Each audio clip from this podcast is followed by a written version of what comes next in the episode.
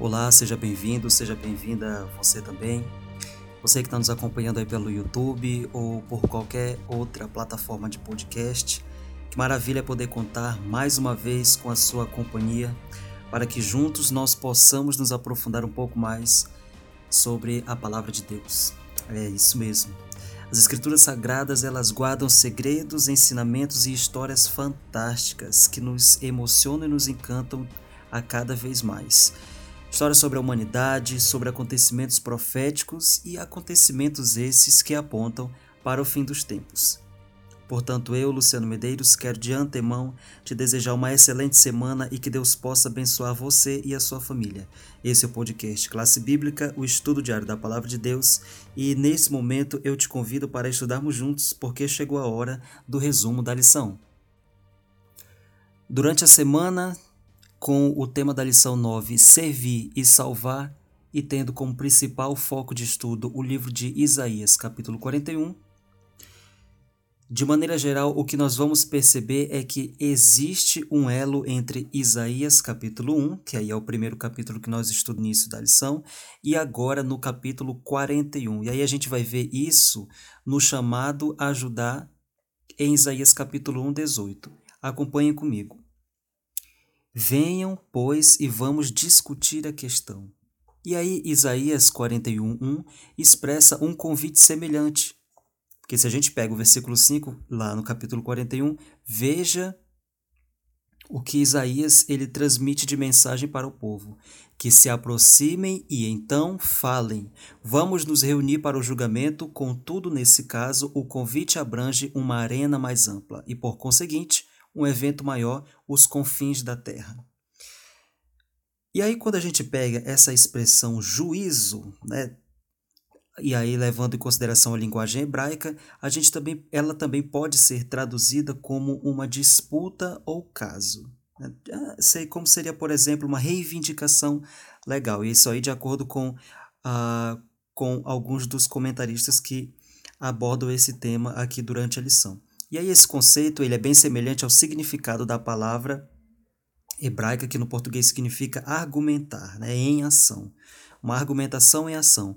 E aí em Isaías, é, capítulo 1, versículo 18 e também no 41, versículo 21, a gente vai perceber que essa ideia ela é reforçada por intermédio de uma disputa legal. E aí seria, portanto, o verso que é quase um eco de Isaías 1:18. E aí vocês acompanhem comigo. Diz o seguinte, olha: "Exponham a sua casa", diz o Senhor. "Apresentem as suas razões", diz o rei de Jacó. E aí observe que nos versos seguintes essas duas partes, e aí do caso, elas são apresentadas. Que aí a gente entende, de um lado o Senhor e do outro lado Israel, o servo, né? É, o Senhor, no capítulo 41, ele é descrito de santo de Israel, o redentor, o criador e o rei. Israel ou Judá é descrito como meu servo. Né? São esse, é, é essa ideia que o livro, o capítulo 41, ele traz para gente. E aí também existem outros termos, como por exemplo, meu escolhido, meu amigo, e aí a gente consegue perceber uma referência aí a, a Abraão. E aí, durante essa semana, para fazer um resumo básico, a gente conseguiu aí dividir em três tópicos a nossa abordagem geral. E aí a gente vai trabalhar o primeiro, o Deus da aliança, o segundo, o Deus e outros títulos, e o terceiro, Israel, o servo, né? Israel como o próprio servo de Deus.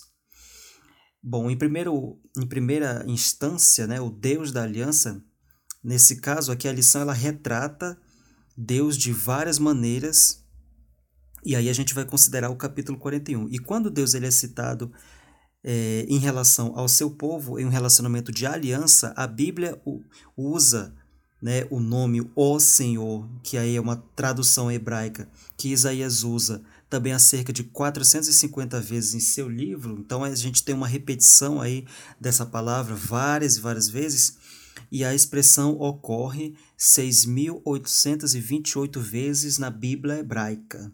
Possivelmente a gente não consegue encontrar mais essas repetições nas novas traduções, na, nas novas Bíblias reformadas, né, nas, nessas, nessas novas atualizações das Bíblias que a gente tem nos dias de hoje. Porém, esse aqui é o grande. Essa é a, a totalidade de vezes em que essa palavra hebraica, né, que significa o Senhor, ela vai aparecer 6.828 vezes, 8 vezes. Bom, é, bom, e aí a gente vai se aprofundando mais no assunto, né, tendo em relação aí o relato desse, do Pentateuco que apresenta informações claras sobre esse nome. Esse estudo ele revisa alguns é, versos relacionados também ao personagem a quem Isaías faz referência, que no caso seria Abraão.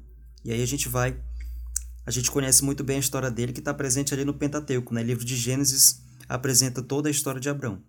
E aí existem também três momentos no relacionamento da aliança entre Deus e Abraão, e o nome divino usado também é Senhor. E aí o Senhor chama Abraão e promete que fará dele uma grande nação. Esse daqui, esse trecho a gente é, foi recortado ali de Gênesis 12, de 1 a 3. E aí o Senhor faz aliança, o Senhor confirma a aliança. Então, o que, é que a gente percebe? Em Gênesis 12, a gente tem várias expressões que revelam um relacionamento pessoal entre o Senhor e Abraão. Lhe mostrarei, o abençoarei, engrandecerei o seu nome. Então veja aí como o Senhor trata, né, como Deus trata a questão aí da fé de Abraão e utilizando esses termos, aí são termos que são muito recorrentes ali no Velho Testamento e a gente vai trazer agora essa ideia para o livro de Isaías. E aí outra sessão que eu acho que fortalece muito essa nossa a, a, discussão temática, é também o versículo 15, porque ele também é introduzido com a, a expressão o Senhor, né? essa expressão hebraica. E a cena da aliança inclui a linguagem divina de cuidado pessoal para com Abraão. Se a gente pega o versículo 1 ali do capítulo 15, veja o que ele diz: Não tenha medo, Abraão, eu sou o seu escudo. E aí, Gênesis 15, de 2 a 6, vai descrever o diálogo de uma preocupação individual de Abraão diante do Senhor, em que ele declara suas preocupações sobre o cumprimento da aliança. E aí a gente vai percorrendo mais aí Gênesis 15, a gente chega no versículo 7, onde o Senhor reitera a Abraão o seu nome. Veja o que ele diz: Eu sou o Senhor que te tirei de Ur dos caldeus para lhe dar esta terra como herança. E Gênesis 15, 18 também nos mo mostra claramente que ele, que o elo entre o nome Senhor e aliança é algo é algo que fica muito bem claro, né? muito bem expresso ali nesse, nesse capítulo 15 ali de Gênesis. E aí, só para fechar a ideia, né, ali do versículo 18 também, naquele mesmo dia o Senhor fez aliança com Abraão, dizendo: A sua descendência dei esta terra. E aí em Gênesis 17, né, de novamente esse termo Senhor, ele interage com Abraão. Se a gente pegar ali a narrativa de nota é, das palavras, a gente vai entender que a gente é, que há a percepção de um relacionamento pessoal. E aí esse relacionamento é, portanto, entre Deus e Abraão. Como vemos também nas palavras anda na minha presença. Presente ali em Gênesis 17:1 e nos diz que a aliança é real, né? E aí a gente tem um exemplo no versículo 2 do capítulo 17 de Gênesis: Farei uma aliança entre mim e você. Isso se repete em Gênesis 17:4 e também afeta o nome de um dos membros da aliança, que no caso Abrão se torna Abraão, não é isso? O seu nome não será mais Abrão e sim Abraão. Gênesis 17:5 nos traz aí essa ideia. É, às vezes, nas fórmulas da aliança, essa expressão Elohim, né, que no hebraico, né, que Deus no hebraico significa Elohim, é adicionada ao nome Senhor também, a essa palavra hebraica. E assim, nesse tipo de literatura, o tema de uma aliança é o próprio Senhor. Né? O tema geral da aliança seria, portanto, a palavra Senhor, a palavra hebraica. E algumas vezes o Senhor Deus ou o Senhor seu Deus, em alguns outros casos.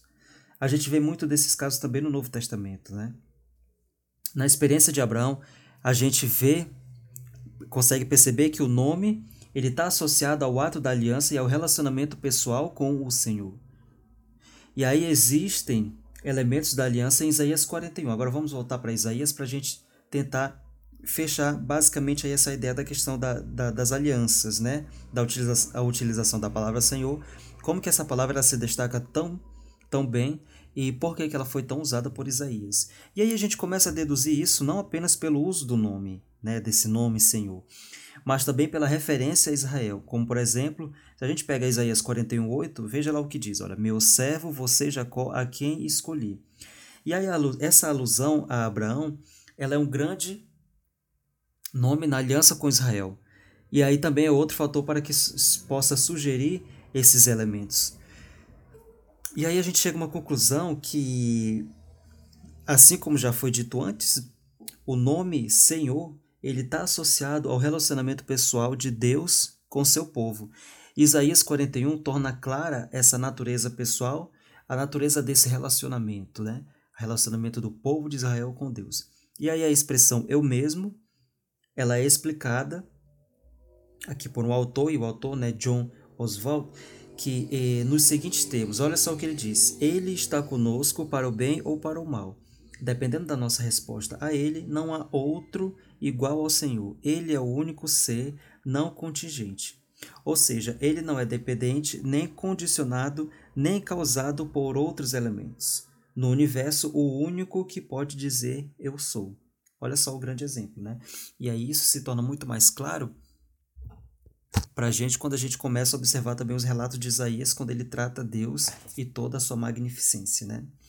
Esse mesmo autor ele também vê nesse caso alguma conexão com Isaías e o Novo Testamento.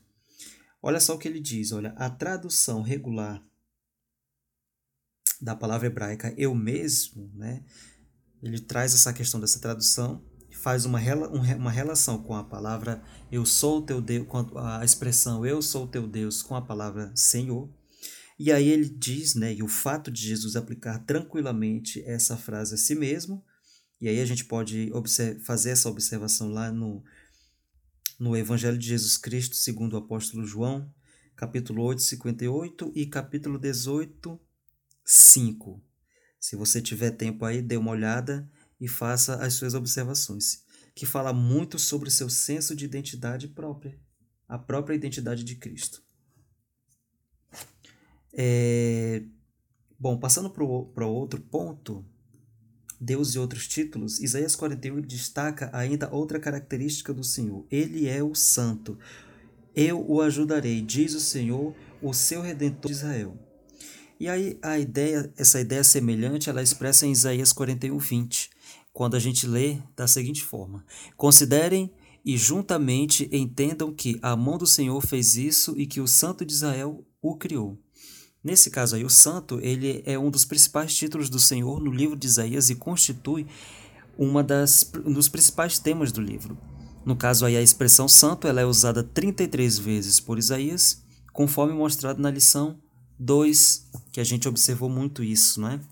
E aí, santo refere-se à pureza, perfeição e glória oculta do Senhor. E aí a gente faz mais uma vez uma chamada para a palavra hebraica. Bom, é, no caso, a santidade ela é a essência do seu ser. E aí o título santo ela implica o padrão moral da nação e esse chamado à santidade ele está enraizado na lei mosaica, baseada na autoproclamação de Deus de sua própria perfeição. Olha só o que diz Levíticos 19:2. Fale a toda a congregação dos filhos de Israel e diga-lhes: Sejam santos, porque eu, o Senhor, o Deus de vocês, sou santo. E aí o profeta Isaías usa o título santo para unir duas outras características relacionadas a Deus, Criador e Redentor. A ideia de Deus como nosso Criador ela é expressa em um belo paralelismo em Isaías 41, 20, que diz o seguinte, que a mão do Senhor fez isso e que o Santo de Israel o criou. É, o Senhor é apresentado como Redentor em Isaías 41, 14, e aí acompanha a leitura. O seu redentor é o Santo de Israel. A palavra hebraica comumente traduzida como redentor significa recuperar com o seu próprio ou reivindicar para si. E aí essas características do Senhor como criador, e aí nesse caso de criador de Israel, como redentor de Israel são evidentes nessa seção do livro. Um exemplo é Isaías 43:1, que diz o seguinte, olha: Assim diz o Senhor que o criou, ó Jacó e que o formou o Israel. Não tenha medo, porque eu o remi. Eu o chamei pelo seu nome, você é meu.